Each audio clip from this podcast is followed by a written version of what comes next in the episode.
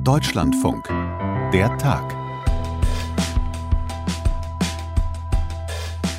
Auf den ersten Blick sah es nach einer lokalen Angelegenheit aus. Ein CDU-Kreispolitiker aus Sachsen-Anhalt wird eindeutig eine rechte Vergangenheit nachgewiesen. Doch die Landespartei geht äußerst nachsichtig mit ihm um. Die Koalitionspartner in Magdeburg, SPD und Grüne sind außer sich.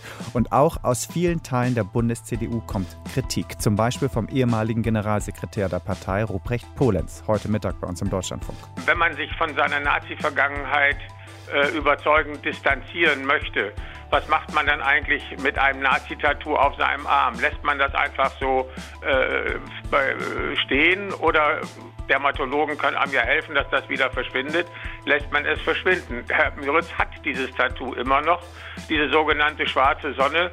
Und ich sag mal, mit so einem Tattoo auf dem Arm dürfte er wahrscheinlich keine Kinder unterrichten. Also auch Ruprecht Polenz fordert klare Kante, doch dagegen steht die Angst der CDU-Führung vor einer Spaltung der Partei, gerade im Osten. Wie berechtigt die ist, darüber sprechen wir gleich. Und wir sprechen über Boeing. Der amerikanische Flugzeugbauer, bis vor einem Jahr noch unangefochtene Nummer 1 vor Airbus, jetzt aber auf einmal durch die Abstürze des Flugzeugs 737 MAX immer mehr in der Krise. Der Tag im Deutschlandfunk an diesem 17.12.2019. Ich bin Philipp May. Hi. Stefan Detjen, Studioleiter und CDU-Kenner in unserem Hauptstadtstudio, ist jetzt in der Leitung. Hallo Stefan. Hallo Philipp. Wir reden über Robert Möritz, 29 Jahre alt, ein CDU-Kreispolitiker in Köthen der eindeutig ein rechtsradikales Tattoo trägt, der vor Jahren auf Neonazi-Demos mitlief, der bis vor kurzem Mitglied, genauer bis Sonntag Mitglied beim Verein UNITA war, dem auch von Sicherheitsbehörden Verbindungen ins rechtsradikale Milieu nachgesagt werden. Der aber auch sagt, er habe sich vom Rechtsradikalismus losgesagt, das sei nur eine Verirrung gewesen. Wie glaubhaft ist das? Das kann ich überhaupt nicht beurteilen. Das will ich auch gar nicht mhm. von hier ähm, beurteilen, denn ähm, ich kenne nur die Erklärung, die er abgegeben hat gegenüber seinem Kreisvorstand, wo er in der Tat gesagt hat, ich war als Jugendlicher, wo er zugegeben hat, ich war da im rechtsradikalen Milieu, ich hatte da Sympathien, ich habe Rechtsrock gehört, ähm, er gibt auch diese Tätigkeit als Ordner bei einer Veranstaltung zu und beteuert dann, das habe er als jugendliche Verirrung erkannt. Mhm. Er war 19 damals. Ähm, und insofern finde ich, ist das eine Frage, die muss man im Gespräch mit jemandem einzeln prüfen. Das muss man sehr genau prüfen. Hat sich jemand glaubwürdig abgewandt? Und da kommt dann natürlich auch die Frage rein, ähm, wie geht der mit seinen Tattoos um und ähm, wie verhält sich das mit der Mitgliedschaft in diesem Verein Uniter, hm. dessen Beurteilung ja auch noch nicht ganz eindeutig ist. Hm. Aber dennoch, er ist am Sonntag erst ausgetreten. Ganz genau. Spricht ja. ja nicht dafür, dass das jetzt schon eine längere Läuterung bei ihm stattgefunden hat. Ich glaube, das muss man sich wirklich im Einzelfall anschauen. Da muss man mit den Leuten reden und dass dieser Verein Uniter ähm, eine ähm, eine Ansprachhaltung Ich habe mir das auch nochmal angeschaut, was die machen, habe mir die Homepage von denen angeschaut, habe darüber gelesen, dass das äh, eine Veranstaltung ist, die autoritär geprägte, tendenziell rechte Menschen anspricht. Ja, ähm, aber ähm, ich glaube, da ist auch noch einiges an, an, Aufklärung einfach zu leisten. Was ist das genau? Bedeutet die Mitgliedschaft in diesem Verein dann automatisch, dass man eine rechtsradikale Gesinnung hat? Da sind die Grenzen möglicherweise fließend. Mhm. Jetzt sagt die CDU Sachsen-Anhalt, du hast es gerade schon angedeutet, er habe sich glaubhaft distanziert. Ist damit denn das Problem sozusagen gelöst? Nein, ich glaube, das ist nicht gelöst. Man muss mit diesem einzelnen Menschen umgehen und da stößt man dann natürlich auf die Besonderheiten in Ostdeutschland und auch in der ostdeutschen CDU und in Sachsen-Anhalt ganz besonders. Die Grenzen sind da in weiten Teilen schon ziemlich verwischt. Die sind nie klar gezogen worden. Und man ist jetzt nochmal damit konfrontiert, dass man es gerade in Sachsen-Anhalt auch mit einer CDU zu tun hat, die in ihrem Verhältnis zum Rechtsradikalismus und namentlich auch im Verhältnis zur AfD in sich gespalten ist. Und ich glaube, da liegt dann auf der Ebene hinter diesem Einzelfall das eigentliche Problem sowohl für den Landesverband, aber auch für die, Bundes für die Bundes-CDU und ihr Verhältnis zu diesem Landesverband. Also die CDU in Sachsen Sachsen-Anhalt, die hat ein Problem mit der Abgrenzung nach rechts.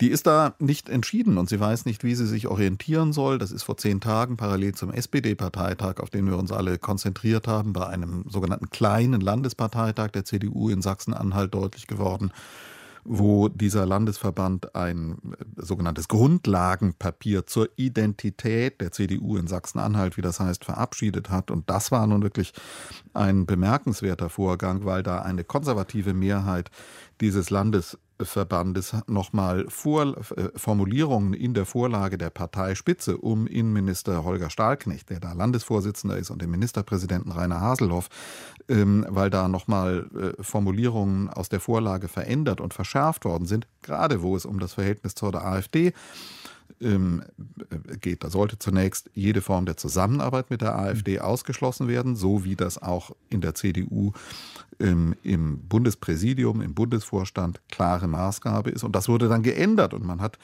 ähm, nur noch Koalition mit der Linkspartei und der, wie es dann wörtlich heißt, ähm, in Teilen zur Zeit derzeit radikalen AfD ausgeschlossen. Also nur noch Koalition. Das ist schon eine deutliche und auch aus Berliner Sicht total problematische Positionierung gegen den Kurs der Parteispitze. Im Prinzip hat man also auch, also ähnlich wie bei der SPD, nur eben auf ganz anderen, auf, auf, auf, auf der ganz anderen Seite, auch eine Situation, wo der Parteivorstand, wo die Parteiführung, in dem Fall jetzt in Sachsen-Anhalt, äh, Stahlknecht und Haseloff, eine andere Linie fahren, als die Basis es wünscht oder fahren würden. Das sehen wir in den, in den ostdeutschen CDU-Landesverbänden immer wieder, dass äh, da dann auch aber bis weit in die Führungsebene hinein, bis in Fraktionsvorstände äh, hinein, ähm, dieser Richtungskampf ausgetragen wird, der sich dann festmacht am Verhältnis zur AfD, im offenen Liebäugeln von Teilen der ostdeutschen CDU in allen Landesverbänden. Das ist in Sachsen so gewesen,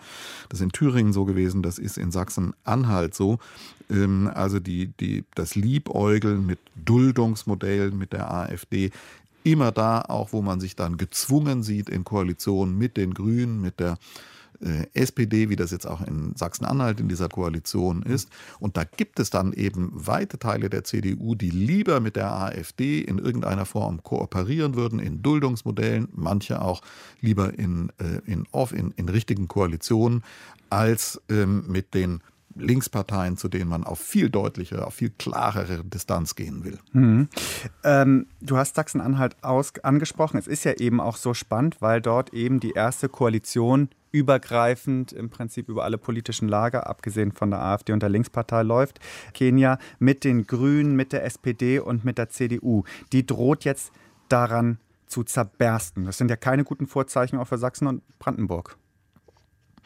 Naja, das ist für die möglicherweise für die gesamte CDU ein, ein, ein, ähm, ein schweres und sehr gravierendes Problem, denn die Frage ist ja immer, wenn diese Koalition platzen würde, wenn da eine Seite aussteigen würde, das ist ja im Moment noch offen, ob das hm. tatsächlich so ist, das verändert sich von Tag zu Tag, fast von Stunde zu Stunde wieder, aber ähm, was würde die CDU eigentlich dann machen? Welche offenen Kämpfe würden dann auch innerhalb der CDU ausbrechen und was würde das eigentlich für die CDU aus Sicht der Bundesspitze bedeuten, wenn ein Landesverband insgesamt dann tatsächlich auf einmal, wenn da diejenigen, die, ähm, die sich der AfD annähern wollen, die mit denen zusammenarbeiten wollen, wenn die da auf einmal tatsächlich die Mehrheit hätten, einen solchen Landesverband übernehmen würden und sich dann äh, auf Konfrontationskurs mit der, CD, mit der Bundes-CDU begeben würden. Hm. Das wäre eine Frage, das hören wir auch hier immer, äh, wo dann, wo, wo dann äh, der, der, Begriff einer Spaltung der Partei insgesamt in, ins Spiel kommt. Und das scheint keine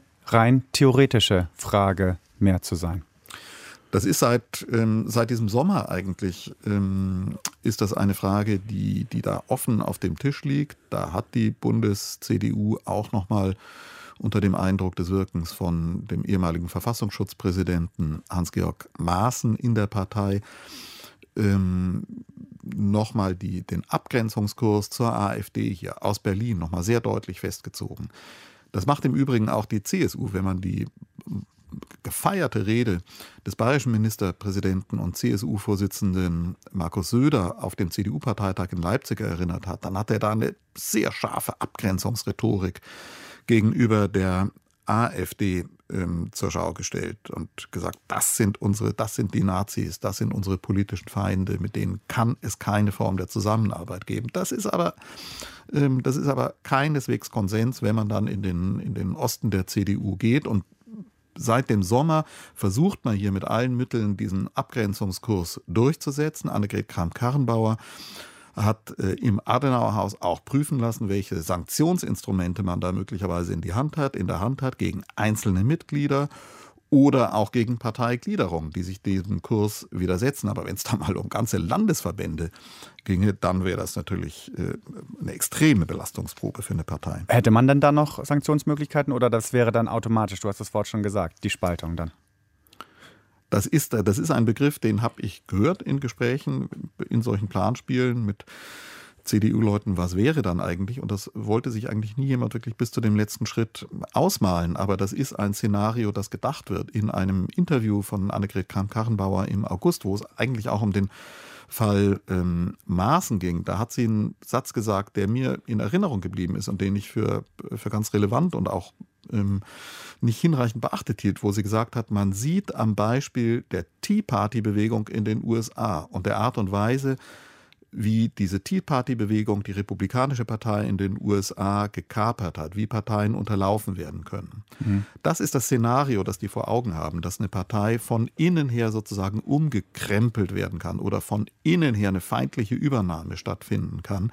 Und deshalb schaut man da so besorgt auf alles. Ähm, wo sich, ähm, äh, wo sich solche Überlegungen dann im Verhältnis zur AfD wirklich strukturiert in der CDU manifestieren, in Landesverbänden, wo sich Mehrheiten bilden, wo Mehrheiten möglicherweise auch organisiert werden in diese Richtung. Aber eine Strategie dagegen hat man noch nicht gefunden, oder?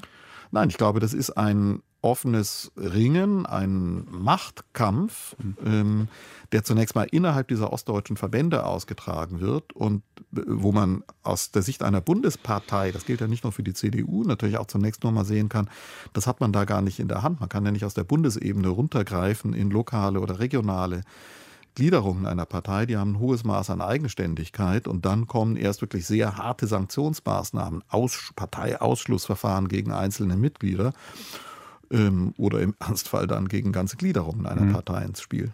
Stefan, was mich ja so ein bisschen wundert bei der Diskussion, alle was ich gedacht habe, wenn man guckt, wie stark auch die AfD ist, im Prinzip ist das ja schon in gewisser Weise eine Spaltung der CDU. Das ist ja für viele Fleisch vom Fleische der CDU. Viele ehemalige CDU-Wähler sind jetzt bei der AfD oder wählen die AfD. Ist da immer noch weiter Potenzial sozusagen für die AfD? Oder anders gesagt, sind nicht längst schon alle Rechten von der CDU bei der AfD? Ich glaube, dass das aus ostdeutscher Sicht, und das hören wir auch in Gesprächen mit unseren Landeskorrespondenten immer wieder, ähm, dass das da in der Tat die Beobachtung ist, die viele machen. Und das ist das, was wir auch wahrnehmen in den Papieren, in den Gesprächen mit diesen ähm, konservativen Teilen der CDU in Ostdeutschland, dass die sagen, die AfD, das sind ja zum großen Teil, sind das Leute, die waren mal bei uns, die kennen wir. Da sind die persönlichen, institutionellen Verknüpfungen sehr, sehr ähm, eng. Und deshalb tut man sich da sowohl menschlich, aber eben auch politisch schwer, diesen harten Abgrenzungskurs nachzuvollziehen, weil man sich eben kennt, weil man sagt, das sind Leute, die waren doch noch vor gar nicht so langer Zeit bei uns. Und ähm, wenn wir jetzt wieder auf die Bundesspitze schauen, ist das ja auch eine Frage, die die CDU nach wie vor umtreibt. Friedrich Merz, der antritt und sagt, wir können bis zur Hälfte der AfD-Wähler, die von uns weggegangen sind, wieder zu uns zurückholen. Mhm. Das ist möglich. Ähm, und, ähm, und die Frage, wie man das macht, durch eine Annäherung an deren Rhetorik, durch ein Aufgreifen von rechten Themen, durch ähm, eine Rechtsverschiebung der Rhetorik, so wie das auch die CSU vor einem, äh, vor einem Jahr, in der ersten Jahreshälfte 2018 versucht hat, äh, oder ob das ein Weg ist, ähm, auf dem man dann in der Mitte wiederum so viel verliert an die Grünen, ähm, äh, das ist eine Frage, die ist auch in der CDU immer noch nicht vollständig ausgetragen. Die Boeing 737, das ist der absolute Bestseller des Flugkonzerns Boeing. Doch seit den beiden Abstürzen des neuesten Modells 737 MAX und den daraufhin ans Licht gekommenen Skandalen und Skandälchen um die Mauscheleien bei der Zertifizierung des Modells durch die amerikanische Luftfahrtbehörde darf das Flugzeug nicht mehr fliegen.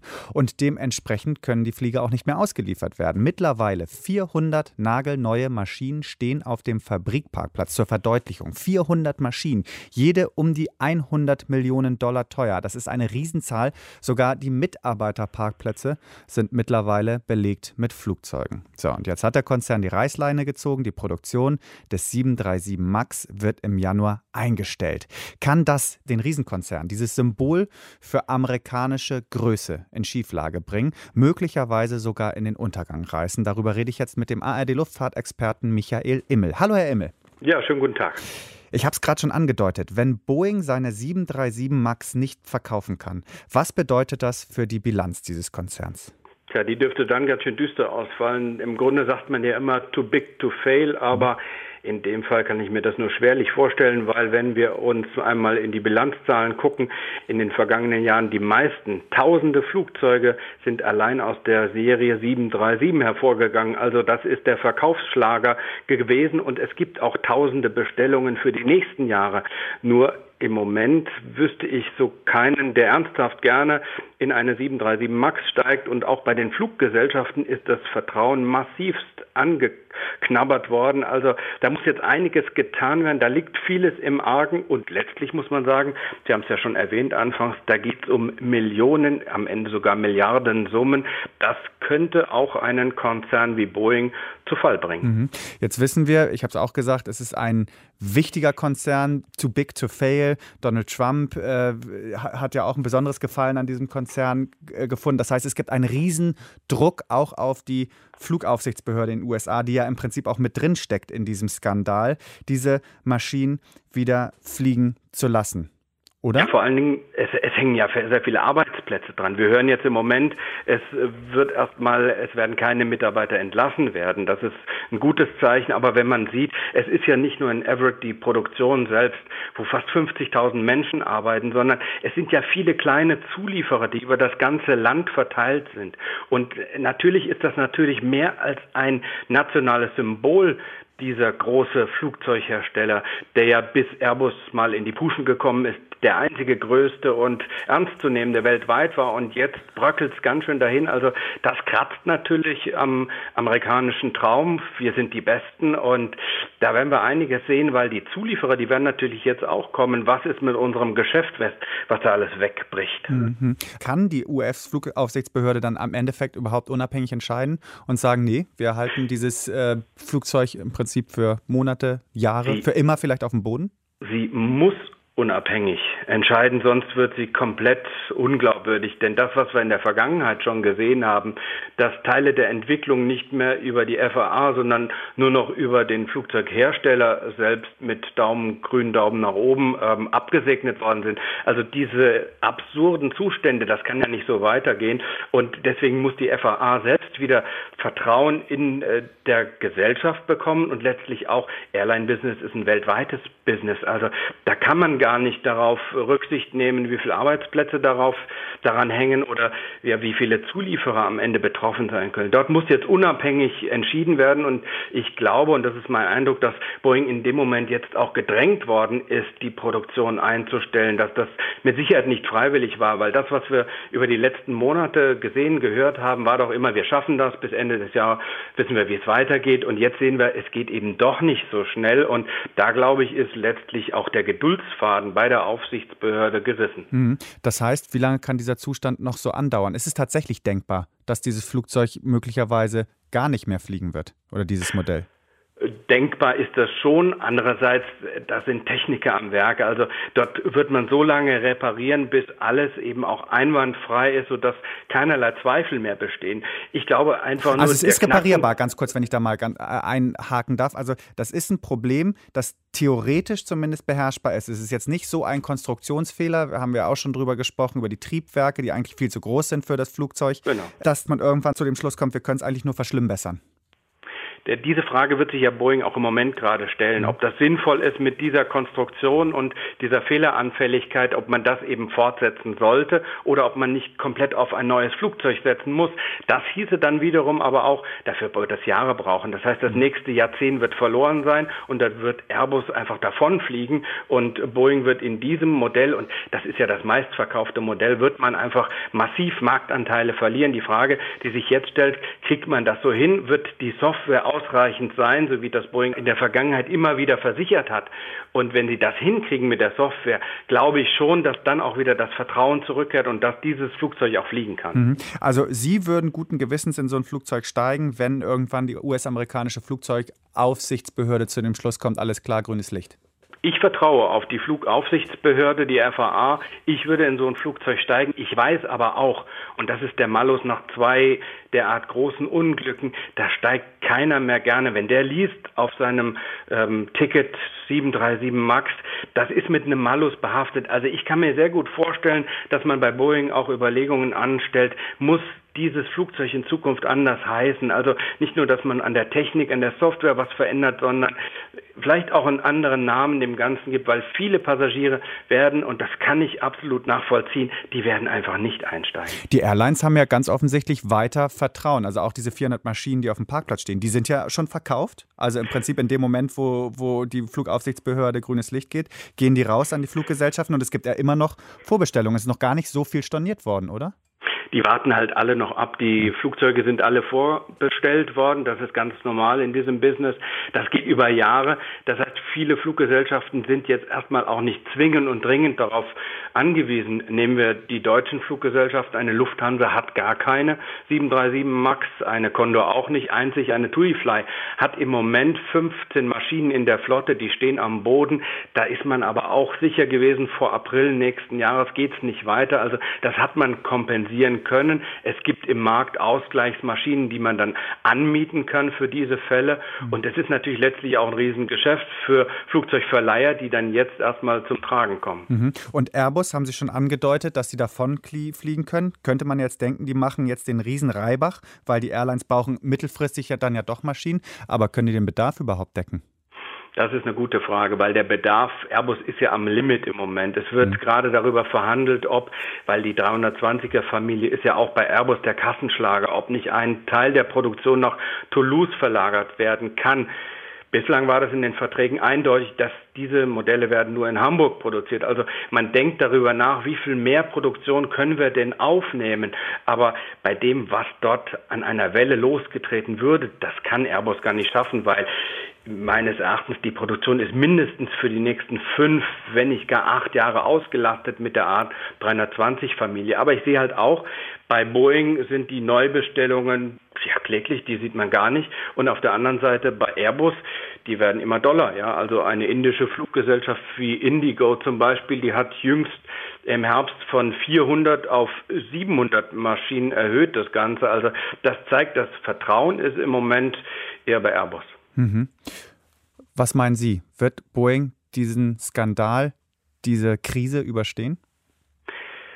Die nächsten Wochen, glaube ich, werden entscheidend. Ähm, wir müssen uns mal die Jahreszahlen angucken, was da unterm Strich dann alles in den Miesen hängen bleibt für Airbus. Und dann wird sich redlich die Frage stellen, wann kommt die Zulassung? Wird die Anfang des Jahres erfolgen? Airbus hat ja nach wie vor die Eröffnung. Dann würde ich sagen, ja, Daumen nach oben. Jeden Monat, den das länger dauert, da wackelt ein Großkonzern. Mhm. Aber eins anhand schon allein der Bestellung können wir auch festhalten. Flugscham und Greta und Klimakrise hin oder her. Äh, an den Zahlen und an den Bestellungen der Flugzeugbauer lässt sich äh, ein verändertes Verhalten noch nicht ablesen. Nein, überhaupt nicht. Wenn Sie sich die Wachstumszahlen für die nächsten 20 Jahre angucken, allein Pilotenbedarf, 600.000 Piloten werden gebraucht für all die Maschinen, die jetzt schon bestellt sind, in den Büchern stehen bei den großen Flugzeugbauern. Also das wird weiter wachsen und vor allen Dingen, wir gucken halt bei uns immer auf Europa, aber der große Wachstumsmarkt ist Asien. Ich hatte es ja eben schon angesprochen ja, mit Indigo. Dieser riesige Markt, ähm, ich war vor wenigen Tagen in Neu-Delhi, habe gesehen, dort wird gerade ein neuer Flugplatz aus dem Boden gestemmt, ein riesiger Flughafen mit Kapazität von 100 Millionen Passagieren. Der bisherige Flughafen wird erweitert von 70 auf 140 Millionen Passagiere.